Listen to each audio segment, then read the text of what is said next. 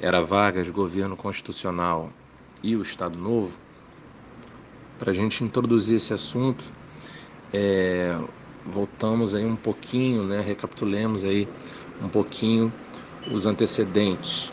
Né? Havíamos falado nos podcasts anteriores né, da Revolução de 30, que acontece aí após uma crise de 29, uma crise do capitalismo né, internacional, quebra da Bolsa de Valores de Nova York, é uma crise do liberalismo. Então, tudo isso fortalece né, uma ascensão de governos socialistas, fascistas. Tudo isso fortalece o modelo político que Vargas adota após 30. Né?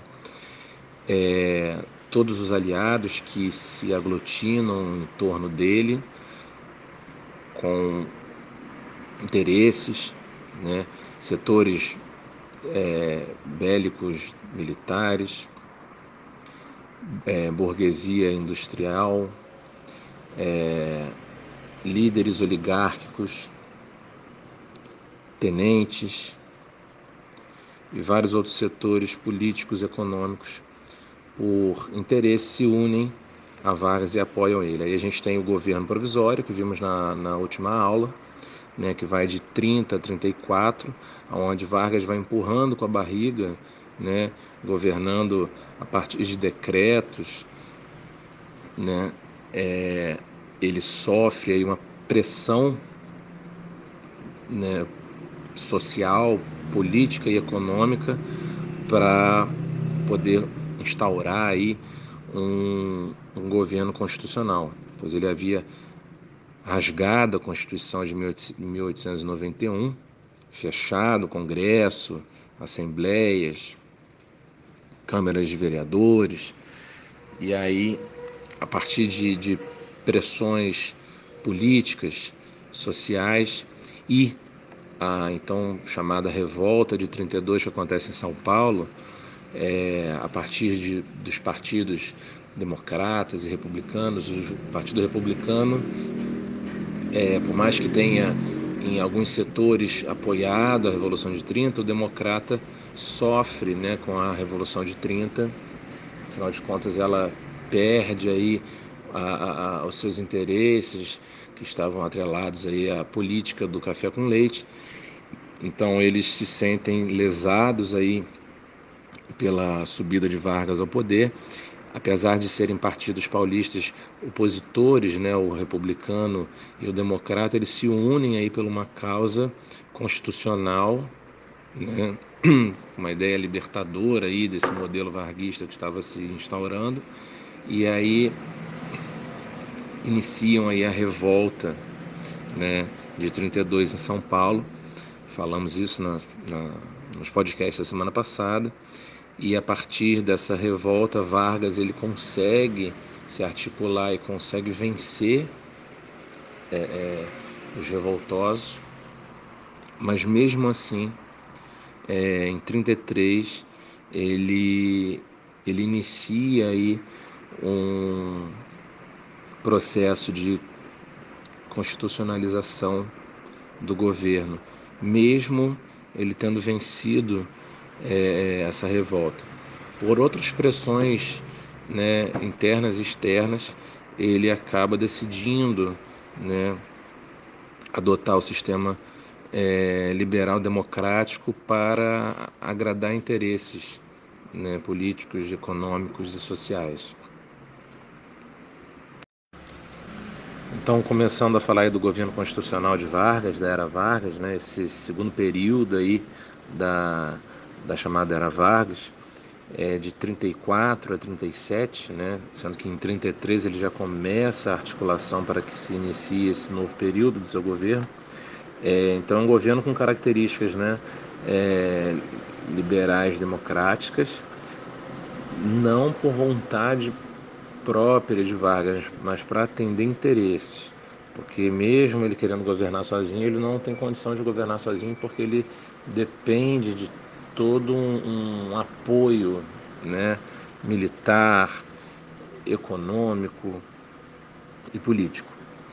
É, quando ele inicia esse governo constitucional em 34, é, ele promove aí uma, uma liberdade de pensamento, uma liberdade religiosa, né?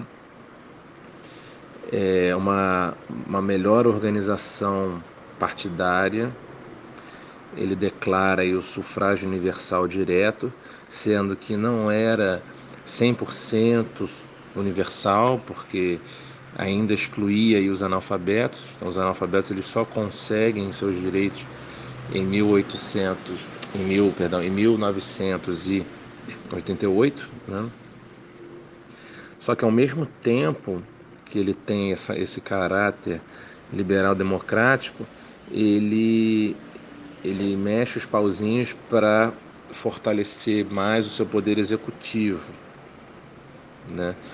Junto aí nesse, nesse período de governo constitucional de 34 a 37, temos aí é, quando ele mobiliza a organização partidária, lembrando que no governo provisório ele haveria fechado o Congresso, fechado a Assembleia Legislativa, rompido com muitos partidos. Agora, sendo um governo constitucional liberal democrático, ele, ele mesmo que contrariado, ele deve né, permitir é, partidos políticos novamente. E aí a gente tem o surgimento de alguns partidos, né, que Vargas, para se manter no poder, para poder é, é, agradar e para poder se fortalecer o seu poder executivo, ele, ele declara, ele demonstra inicialmente apoio a esses partidos partidos antagônicos, né? É, como a Aliança Nacional Liberal, que surge aí como resposta a um partido chamado AIB, que é a Ação Integralista Brasileira, um partido de caráter é, belicista, militar, extremamente nacionalista, com influências fascistas, né? nitidamente aí mas um fascismo, como muitos dizem, né, de forma jocosa, um fascismo tupiniquim. Então a Aliança Nacional Liberal, a ANL, ela surge aí como uma resposta ao surgimento da AIB, Ação Integralista Brasileira. Diferente do que muitos acreditam, a ANL, Aliança Nacional Liberal, não necessariamente é um partido comunista ou socialista. Tudo bem que muitas das suas lideranças, como, como Luiz Carlos Prestes, são líderes declaradamente comunistas, socialistas pela causa comunista, né? Lembrando que Luiz Carlos Prestes estava à frente aí do PCB, Partido Comunista Brasileiro, mas além de ter grandes e fortes é, influ, influências e características socialistas comunistas e líderes socialistas comunistas no partido, é, existiam também liberais, existiam também democratas contrários aí ao fascismo totalitário. Então, toda, todos aqueles grupos contrários aí ao fascismo se aliaram aí nessa, nesse partido chamado Aliança Nacional Libertadora, que tudo bem, tinha mais características comunistas socialistas do que qualquer outra coisa, mas a gente precisa dizer aqui que não eram somente comunistas. Né? E aí Vargas governa junto com esses dois partidos, né? quer dizer, esses dois partidos disputando aí eh, lugar na política né? nesse governo constitucional de Vargas.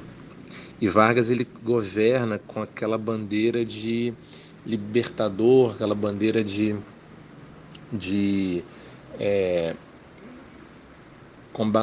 de combater esse, esse comunismo, né? porque era uma ameaça aí nessa época, né? um, um governo comunista.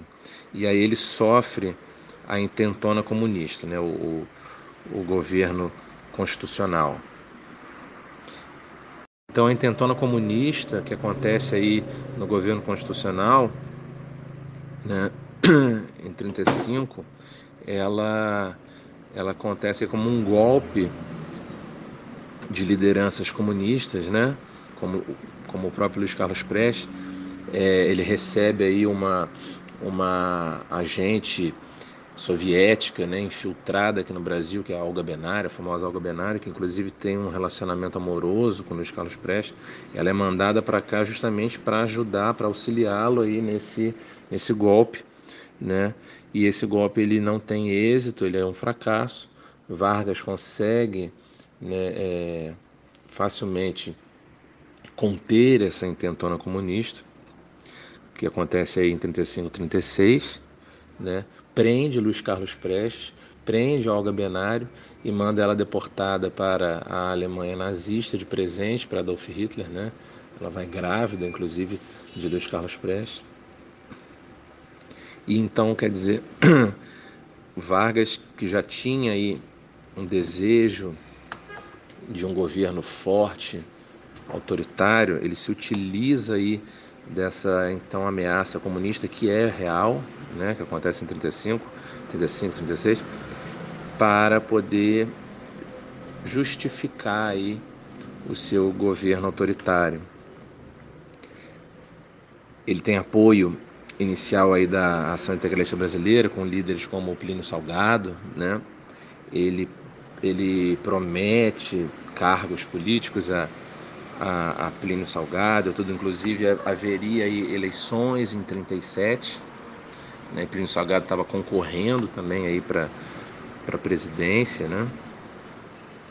E ele, ele, ele declara apoio a ele, declara apoio a outros políticos que interessavam a Vargas.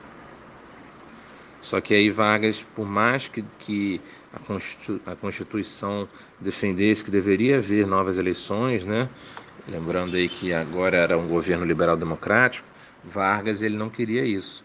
E aí em 36, ou melhor dizendo, em 37, perdão, ele articula o chamado Plano Cohen, que na verdade foi uma mentira que ele haveria inventado, né, com apoio da imprensa e tudo, declarando que, que existiria um novo plano comunista que estava sendo articulado e colocado em prática, né? E aí ele utiliza é, acontecimentos de, da intentona comunista para poder justificar esse plano Cohen.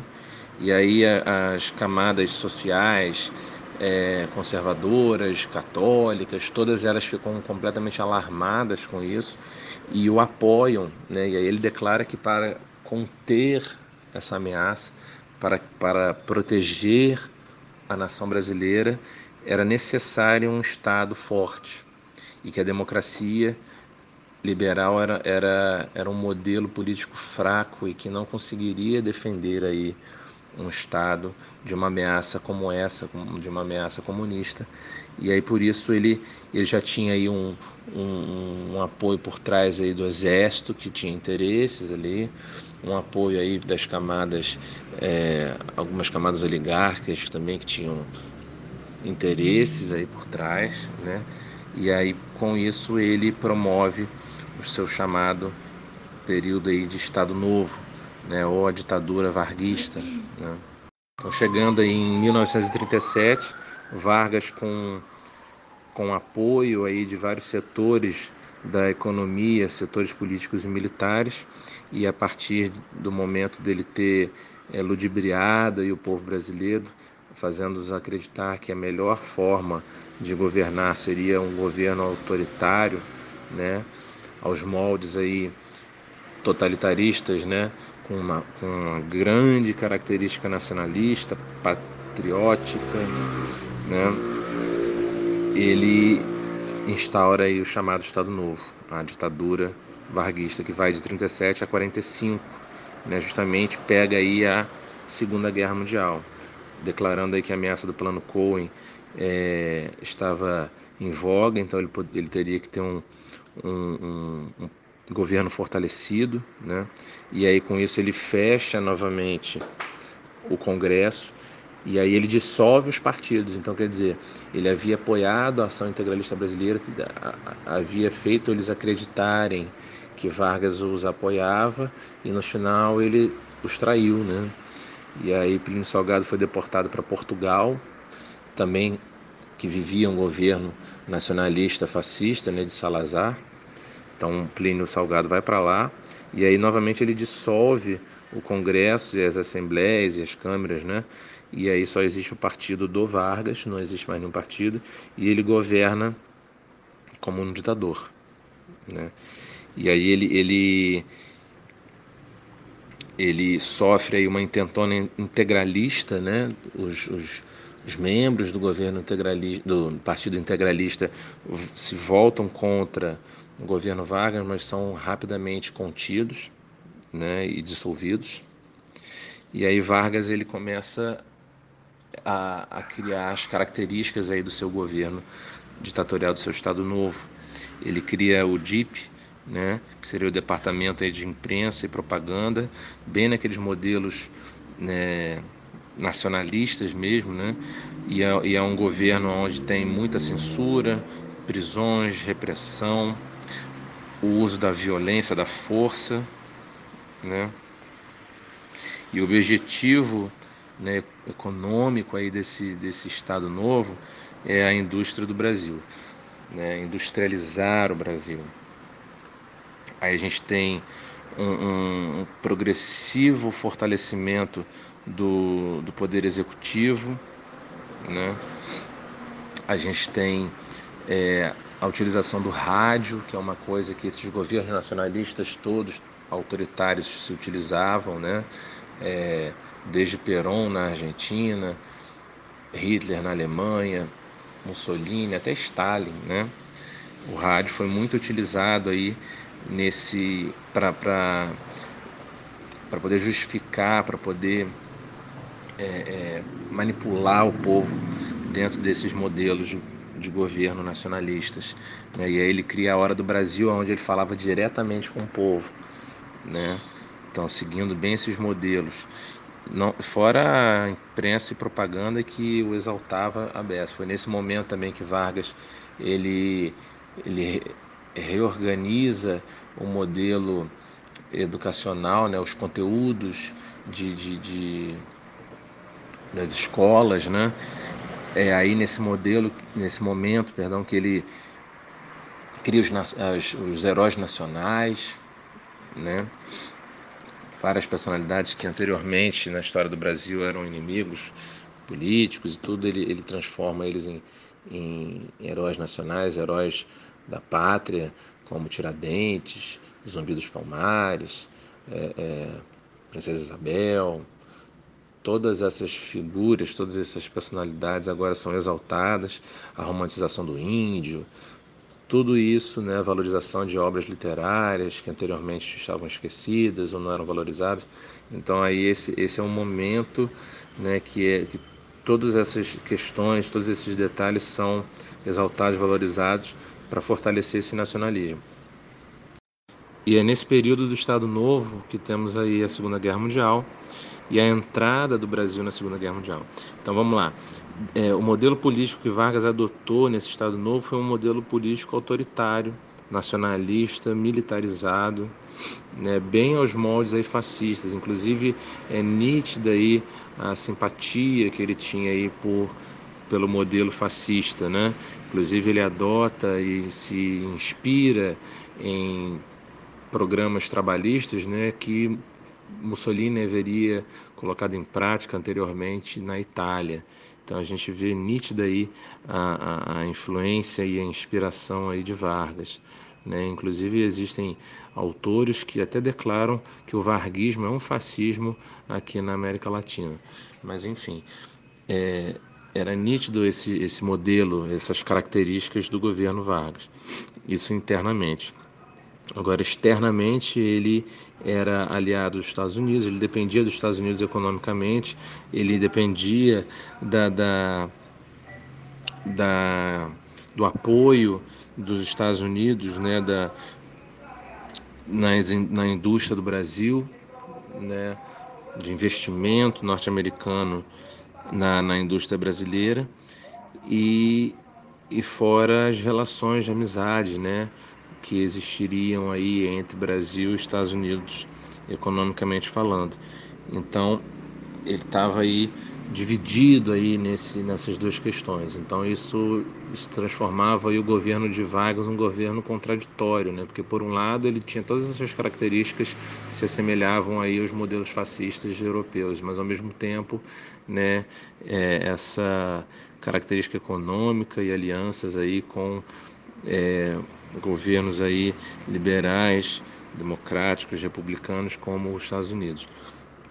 E aí até então o Brasil estava neutro aí na, na, nesse conflito mundial da Segunda Guerra, até que em, em 42, né, é, um navio brasileiro no Atlântico ele é afundado por um submarino nazista e aí isso fortalece aí a ideia de Vargas entrar na guerra junto aí aos Estados Unidos.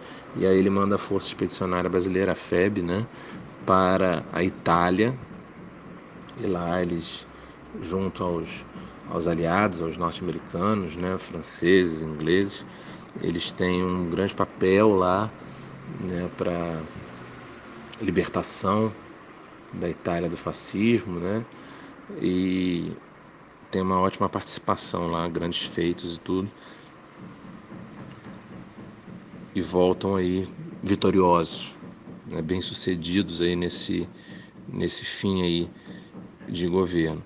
Só que por pressões internas e externas, ao fim da Segunda Guerra Mundial, 45, mudança aí na, na ideologia mundial, enfim, Vargas ele sofre tantas pressões políticas, econômicas que ele acaba tendo que vamos dizer assim, redemocratizar o governo novamente. Ele é forçado a isso. E aí a gente tem aí o fim né, do Estado Novo em 45.